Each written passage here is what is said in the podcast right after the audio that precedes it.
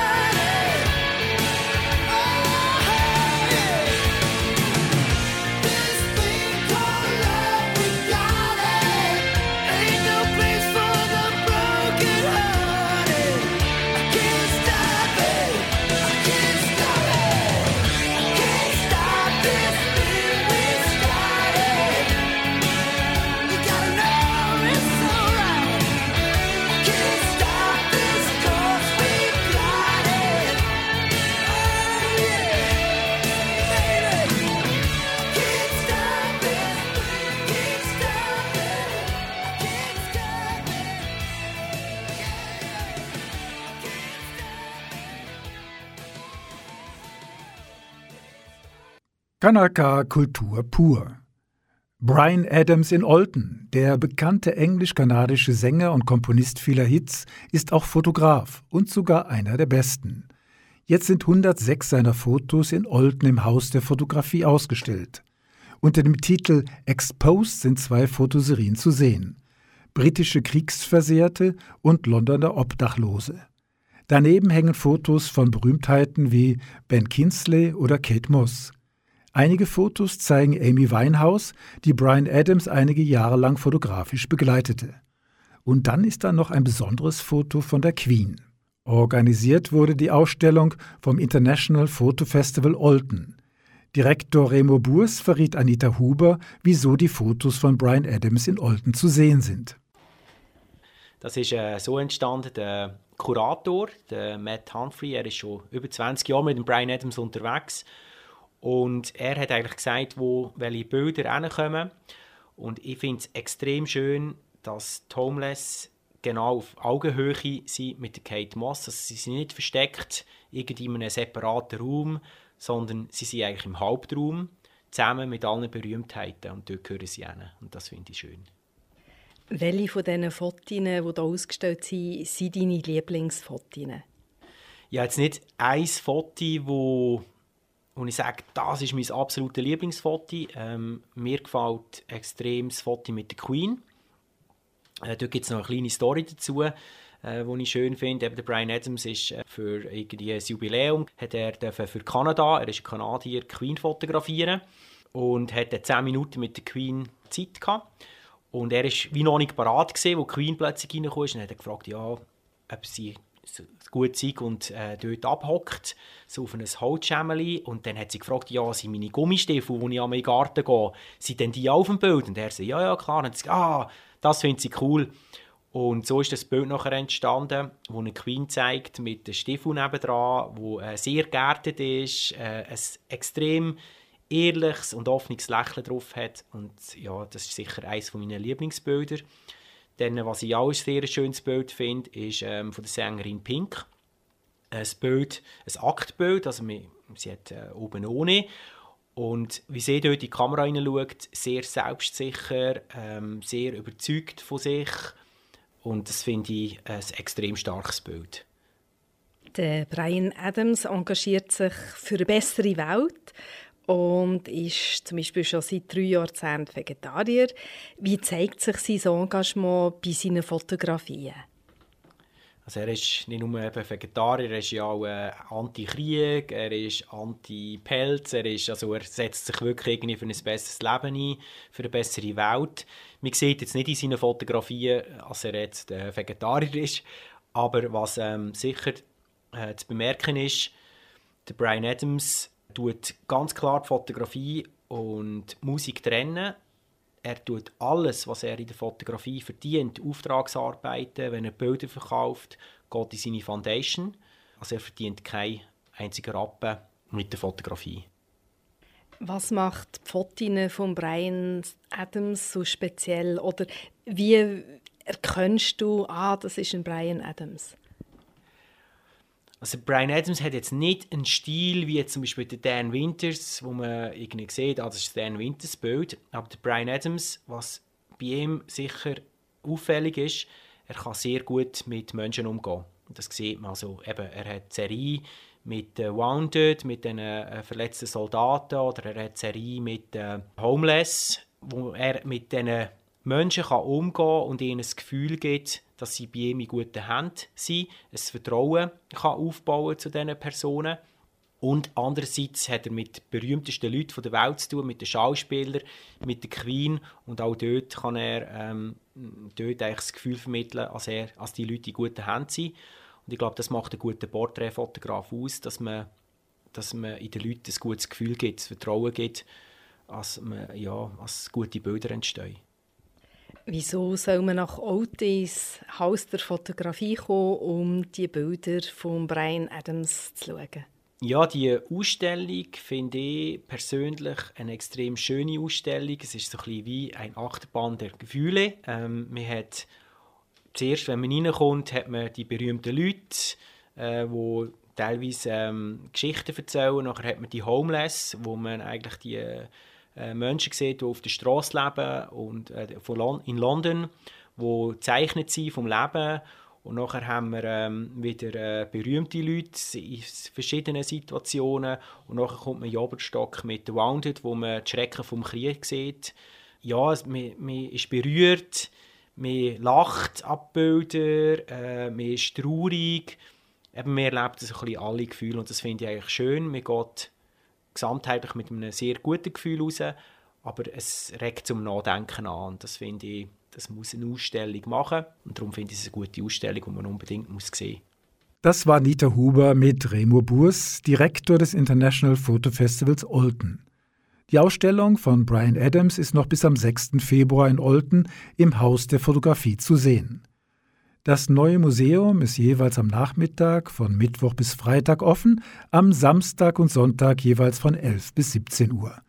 Informationen sind auch zu finden unter www.ipfo.ch.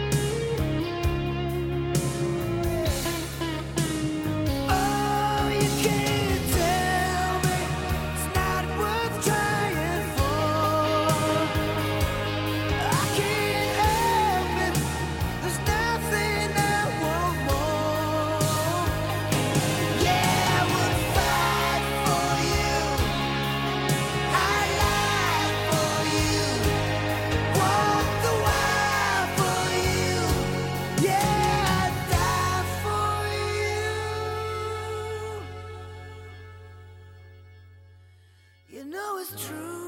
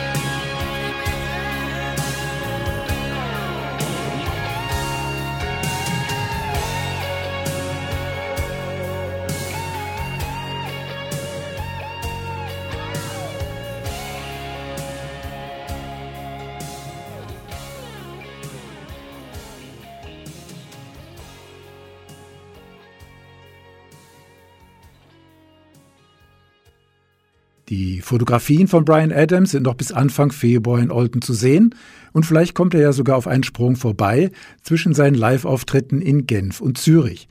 Aber eben wegen Corona darf man nicht zu viel vorausplanen. Ich selbst bin nicht gerade ein Brian Adams Fan, aber weil es sich gerade so anbietet, spielen wir doch heute zu Ehren des Fotografen, Sänger, Produzenten und Komponisten Brian Adams viel Musik in Kanal K Kultur pur. Denn Brian Adams hat auch für andere Musik geschrieben und arrangiert, für Tina Turner, Barbara Streisand, Bonnie Taylor oder Bachmann-Turner Overdrive und sogar für Kiss den Song War Machine. Den hören wir später, aber vorher noch Brian Adams, Sting und Rod Stewart mit einem seiner vielen, vielen Filmmusik-Hits. Hier die drei Musketiere, What Are Friends For?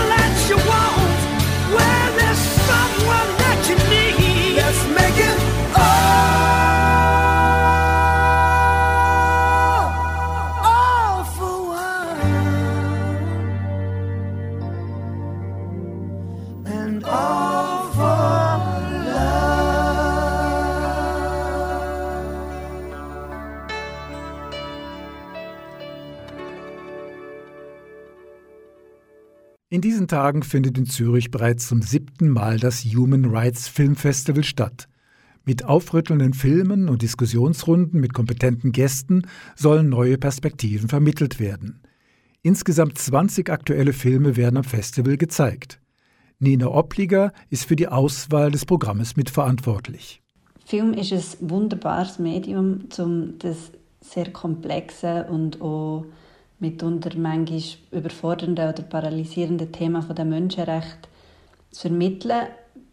Man kann anhand von einer ganz konkreten Geschichte nachvollziehen, was Menschenrechte bedeuten, ähm, was es auch heisst, wenn man sie eben nicht hat oder wenn man dafür kämpfen muss.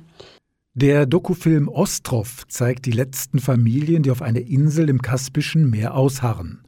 Früher lebte man hier von der florierenden Fischindustrie. Nach dem Zusammenbruch der Sowjetunion gelten die letzten Einwohner als Wilderer, weil Fischfang und Produktion von Kaviar offiziell verboten sind. Mit eindrücklichen Bildern und viel Empathie zeigt der Film von Svetlana Rudina und Lorenz Stob das einfache Leben ohne Strom, ohne Gas und ohne Rechte, geprägt von der täglichen Angst, ganz von hier vertrieben zu werden. Im georgischen Film Wet Sand wird das eingefahrene und homophobe Leben in einem Dorf in der Schwarzmeerküste thematisiert. Der Außenseiter Eliko begeht Selbstmord und seine Tochter Mo kommt aus der Stadt zur Vorbereitung der Beerdigung. Sie spürt die verlogene Freundlichkeit der Dorfbewohner und stößt auf einige unverarbeitete Vorurteile und Geheimnisse. Die georgische Filmemacherin Alene Navriani lebt in Genf und wird am Festival anwesend sein.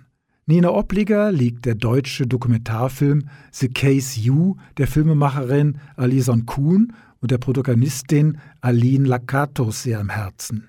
Die beiden verarbeiten in dem Film The Case You ein dramatisches Casting-Erlebnis, wo sie sexualisierte Gewalt haben erlebt und sie werden sicher sehr eindrücklich von dem können berichten Dort geht es natürlich auch darum, was, man, was sich muss ändern muss, was man machen kann und wie sie sich in Form von diesem Film haben können zusammentun und das Ganze verarbeiten. Das Festival läuft noch bis am Dienstag, 7. Dezember. Auch wenn man nicht für das Festival nach Zürich reisen kann oder will, einige Filme lassen sich online anschauen über virtuellerkosmos.ch-sofa-kino. Infos zu allen Filmen sind zu finden unter humanrightsfestival.ch. Und überhaupt, wichtig ist es für die Themen Menschenrechte offen zu sein. Das meint auch die Koordinatorin des Festivals, Nina Obliger.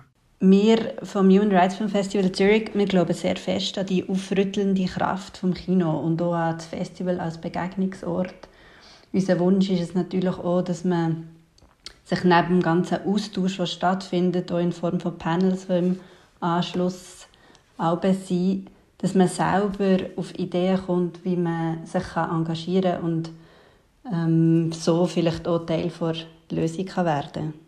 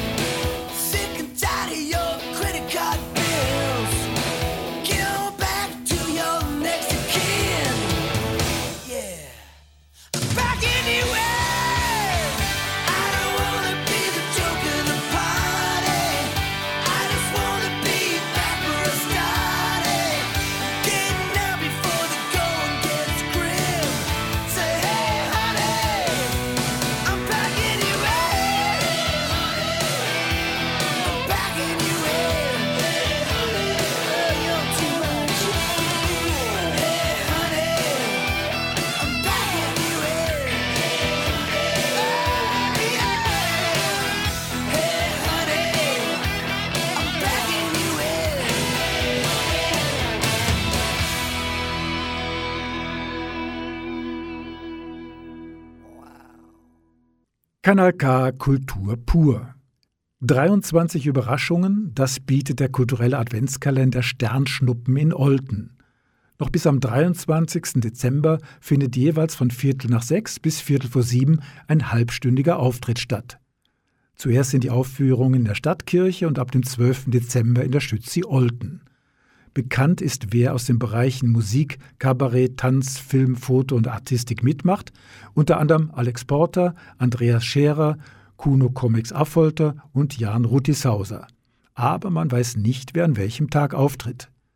Anita Huber wollte von Tabea Glinz aus dem Organisationsteam der 23 Sternschnuppen wissen, wieso sie diese kulturellen Adventshäppchen organisieren. Die Idee dahinter ist, dass man ähm, wirklich jeden Abend in diesen 23 Tagen vor Weihnachten kann ein bisschen Kultur reinschnuppern dass man ein bisschen in die Weihnachtsgeschichte auch eintauchen und einfach jeden Abend ein bisschen eine Pause hat von, vom Alltag, von der stressigen Weihnachtszeit. Ein bisschen. Wieso kommt das Format so gut an in Olten? So, Olten ist ja eh eine Kulturstadt, sowieso. Und ähm, es ist wirklich, jeden Abend ist es etwas anderes. Entweder ist es etwas Tänzerisches, es wird etwas vorgelesen. Es ist einfach wirklich immer etwas anderes. Man kann sich immer überraschen lassen. Und es ist einfach, jeden Abend ist einzigartig. Also, man kann jeden Abend etwas Neues sehen. Es lohnt sich auf jeden Fall. Ist es schwierig, Künstlerinnen und Künstler zu finden in dieser aktuellen Zeit, wo es vielleicht weniger Theateraufführungen gibt, weniger Konzerte? Ähm, schwieriger in dem Sinn nicht. Also sind, Künstler sind sicher auch froh, dass sie wieder dürfen auftreten Es ist ja nicht selbstverständlich in dieser Zeit aktuell. Aber ähm, ich weiß, dass wir ein wirklich durchmischtes Programm haben und ähm, dass sie sich alle freuen, dass sie bei uns dürfen auftreten Welche sind die Highlights im aktuellen Adventskalender? Hui, das ist noch schwierig zu sagen. Also jeder Abend ist auf jeden Fall ein Highlight. Ähm, aber ähm, das besondere Highlight ist sicher der 18. Dezember. Das ist unser Jubiläumsabend. Und an dem gibt es nebst den normalen ähm, Sternschnuppen gibt's noch vier weitere Sternschnuppen. Es wird wirklich ähm, vom 3 am Nachmittag bis Mitternacht wird's verschiedene Schnuppen geben. Mit dazu gibt es auch auf unserer Webseite und ähm, das ist sicher ein besonderes Highlight zu unserem 10-jährigen Jubiläum. Werden die Sternschnuppen dieses Jahr wie das letzte Jahr wieder hybrid durchgeführt? Also live und online? Ähm, dieses Jahr wird es wirklich wieder so sein, dass ähm, nur live, also vor Ort, immer von Viertel ab sechs bis Viertel vor sieben, entweder in der Stadtkirche, ein Abend im Stadttheater oder in der Schütze wird stattfinden. Also hybrid online wird es dieses Jahr nicht sein, genau. Was ist der Grund? Es sind sicher auch die zusätzlichen Kosten und ähm, einfach, weil wir auch das wieder fördern dass die Leute wieder vor Ort kommen und einfach alles wieder können live anschauen und zuhören, genau. Wieso lohnt es sich für die halbstündige Kulturaufführung nach Holten zu kommen? Also ich kann vor allem für, von meiner Sicht reden. Ich finde, es ist jeden Abend wirklich ein absolutes Highlight. Es ist immer etwas anderes. Man kann sich überraschen lassen und ähm, ja, es ist, äh, es ist ein einzigartiges Erlebnis jeden Abend. Und ähm, speziell jetzt gerade vor der Weihnachtszeit einfach auch so, so eine Pause vom Alltag, finde ich jetzt immer. Wenn man da drinnen hockt, kann man einfach abschalten und, und gerade mal so, die Zeit steht ein bisschen still, wenn man dort ist. Das war Anita Huber im Gespräch mit Tabea Glinz von den 23 Sternschnuppen. Am besten erkundigt ihr euch auf der Webseite www.23sternschnuppen.ch, wie der Anlass unter den aktuellen Corona-Bedingungen stattfindet. Dort seht ihr auch, wer dieses Jahr im Programm vorgesehen ist. Der Eintritt ist gratis, es wird eine Kollekte gesammelt. Vor zwei Jahren ließen sich über 200 Personen pro Abend überraschen. Film, Tanz, Comedy, Lesung, Artistik und Chor, eine wilde Mischung aus Überraschungen, die es sich lohnen, in Olten zu entdecken.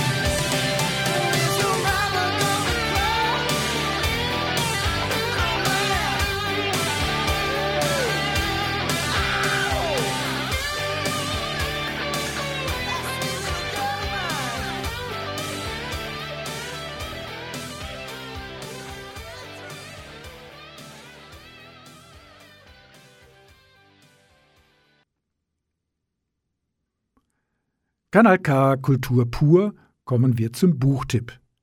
Ein ganz spezieller Roman ist in diesen Tagen im Limat Verlag erschienen. Daniel Deroulé beschreibt im Roman Staatsräson den Jurakonflikt im Herbst 1977. Und was ist für uns so speziell an diesem Streit, der schon so lange zurückliegt und dann noch in der Westschweiz? Daniel de Roulet zeigt auf, dass damals der Bundesrat in der Person von Kurt Vogler versuchte, gewisse Verbindungen der Jurakämpfer mit den deutschen RAF-Terroristen, welche den Arbeitgeberpräsidenten Schleier entführten und dann ermordeten, unter den Teppich zu kehren. Und noch nach fast 50 Jahren will niemand darüber sprechen und die Archive in Bern bleiben zu diesem Thema geschlossen. Staatsräson. Niemand wollte damals den Konflikt im Jura, der nicht nur mit politischen Mitteln, sondern auch mit Sprengstoff und gewalttätigen Anschlägen ausgetragen wurde, weiter hochkochen und die Bildung eines Kantons Jura gefährden. 1978 sagten immerhin über 80 Prozent der Schweizerinnen und Schweizer Ja zum neuen Kanton und hätte man damals darüber diskutiert, ob gewisse Jurassier gemeinsame Sache mit deutschen Terroristen machen, wäre die Abstimmung wahrscheinlich ganz anders ausgegangen. Schwamm drüber, nicht darüber sprechen, aussitzen, eben schweizerische Diplomatie. Hier ein kurzer Ausschnitt aus dem Roman Staatsräson. Mein Geburtsland spielt sich immer gern als Musterland auf. Es tut so, als könne es alle seine politischen Konflikte im Konsens und gewaltlos lösen. Dabei holten sich Kriegsherren und Könige früher Schweizer Söldner aufs Schlachtfeld, weil diese alle anderen an Grausamkeiten übertrafen. Ob in den Alpen oder im Jura, man ist in der Schweiz nicht friedfertiger als in einer Pariser Banlieue. Nur wird hier die soziale Ordnung weniger mit nackter Gewalt als mit Schweigen aufrechterhalten. Geschäftsgeheimnis, Staatsgeheimnis. Und deshalb tut sich die Schweizer Literatur mit der Politik so schwer. Ihre Vordenker oder Mäzene flüstern ihr ins Ohr: Weitergehen, hier gibt es nichts zu sehen. Erzählt uns lieber aus eurem Seelenleben. Niklaus Meinberg gehört zu denen, die es gewagt haben, am Lack unseres einvernehmlichen Idylls zu kratzen. Er hat die Zeche für den Übergriff zuerst mit der Psyche, dann, wie etwa Anne-Marie Schwarzenbach, mit dem Leben bezahlt. Dass der Roman überaus spannend ist, verdankt er Daniel de Roules Kniff, nicht nur die Geschichte zu erzählen, sondern auch zu erklären. Da ist erst einmal der Erzähler, der uns vermittelt, warum das Thema auch heute noch so hochbrisant ist, dann wird uns die Zeitgeschichte zu den gewaltbereiten Belliers sehr klar vermittelt und schlussendlich kommt Niklaus Meyenberg ins Spiel. Genau, der linke Journalist, der seinen Job beim Tagi verlor, weil er nicht nett über die Fürstenfamilie von Liechtenstein schreiben wollte. Zwar hatte sich Meyenberg für den Jurakonflikt interessiert und tatsächlich darüber recherchiert, war genau zu dieser Zeit auch für das deutsche Nachrichtenmagazin Stern unterwegs und hegte eine Freundschaft mit der Tochter von Kurt Furgler, aber Daniel Rohle lässt Meienberg rein fiktiv auftreten. Die journalistischen Ermittlungen in einem Mordfall geben so der Geschichte noch einen Kick Krimi und sogar noch eine Portion Herz und Schmerz. Übrigens war die ganze Story als Drehbuch für einen Film vorgesehen, doch die Finanzierung scheiterte am Njet des Bundesamtes für Kultur. Hat auch hier etwa die Politik die Finger im Spiel und wollte das historisch heikle Thema nicht an die große Glocke hängen? Für alle, die sich für die Schweizer Geschichte interessieren und offen für neue Erzählformen sind, sei der hundertseitige Roman von Daniel de empfohlen.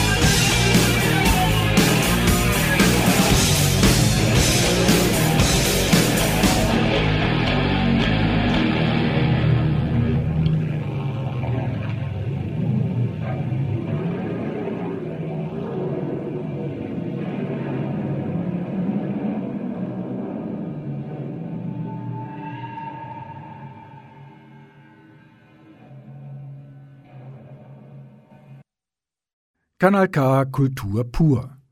Heute hat sich The Noise ein Jazzalbum vorgenommen. Die Band kannte er nicht, aber er hat sich von der Musik bezaubern lassen. Sie ist eingängig und doch nicht einfach, sie ist zugänglich und offen, birgt aber trotzdem Geheimnisse. The Noise über das neue Album des deutschen Trios Mangard, Mountains and Molehills.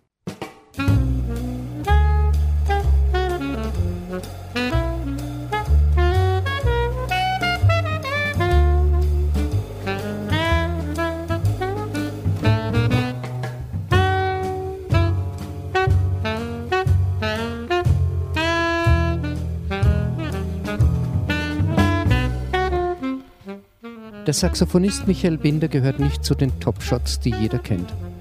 Vermutlich beschränkt sich seine Bekanntheit auf Bayern, aber vielleicht ist das auch eine Fehleinschätzung. Und vielleicht ändert sich das jetzt auch mit seinem Trio Mandart und mit der ersten Platte, die er mit ihm aufgenommen hat. Sie heißt Mountains and Molehills und führt in die Natur. Der Saxophonist aus Straubing war in Slowenien wandern, ist die Socha mit ihrem prächtigen türkisblauen Wasser entlang gelaufen ist die Berge hinaufgelaufen, hat die Aussicht genossen, ist möglicherweise beim Hinunterflitzen auch mal über einen Maulwurfvögel gestolpert. Wer weiß. Und zu Hause hat er Musik geschrieben, die wie die Socha im Oberlauf dahin plätschert, sich zwischendrin als Wildwasserfluss austobt, bevor sie es sich in der Ebene gemütlich macht. Die nach den Wandertagen entstandenen Kompositionen beziehen sich nicht zwangsläufig direkt auf Erlebtes – aber das spiele zumindest unbewusst eine Rolle und er habe sich immer wieder an Sachen erinnert, erzählt der Saxophonist. Und in den Titeln seiner Stücke stellt er den direkten Bezug her. An der schönen blauen Socha heißt etwa eines der mal quirligen, dann wieder ruhigen Stücke. Das slowenisch betitelte Korak sa Korakom, zu Deutsch Schritt für Schritt, bezieht sich direkt auf das schrittweise Vorankommen beim Wandern. Bei La Vue est belle mit seinem in klangschöner Form umgesetzten Rhythmusgefühl spricht der Titel für sich und im fröhlich beschwingten Das Tal Ruf hört man das Rollen der Steine beim Hinunterlaufen und dass es den Wanderer zurück nach Hause zieht. Der Komponist und Saxophonist Michael Binder hat sich nicht nur mit seinem Wanderziel Socha auf wohlbekannte Pfade begeben, sondern auch mit seinem Trio. Denn es gibt Hunderte, wenn nicht Tausende Trios, die in dieser Besetzung spielen. Dementsprechend schwer dürfte es ihm und seinen Kompagnons Peter Christoph am Bass und Schlagzeuger Florian Fischer fallen, sich von anderen abzuheben. Wie sehr ihm das gelungen ist, mögen die wirklichen Spezialisten entscheiden. Aufgeweckte HörerInnen können in den sieben Stücken des Albums Mountains and Molehills eine Menge entdecken. Selbst wer das Schlagwort Jazz abschreckend findet, muss davor nicht zurückschrecken. Denn die Stücke, Michael Binder geht beim Komponieren immer von der Melodie aus, sind eingängig und doch nicht einfach. Die Musik des Trios Mangard ist zugänglich und offen, birgt aber trotzdem Geheimnisse. Diese werden jedoch nicht weiter ergründet, denn jetzt rufen Michael Binder und seine Begleiter Andiamo. Auf geht's!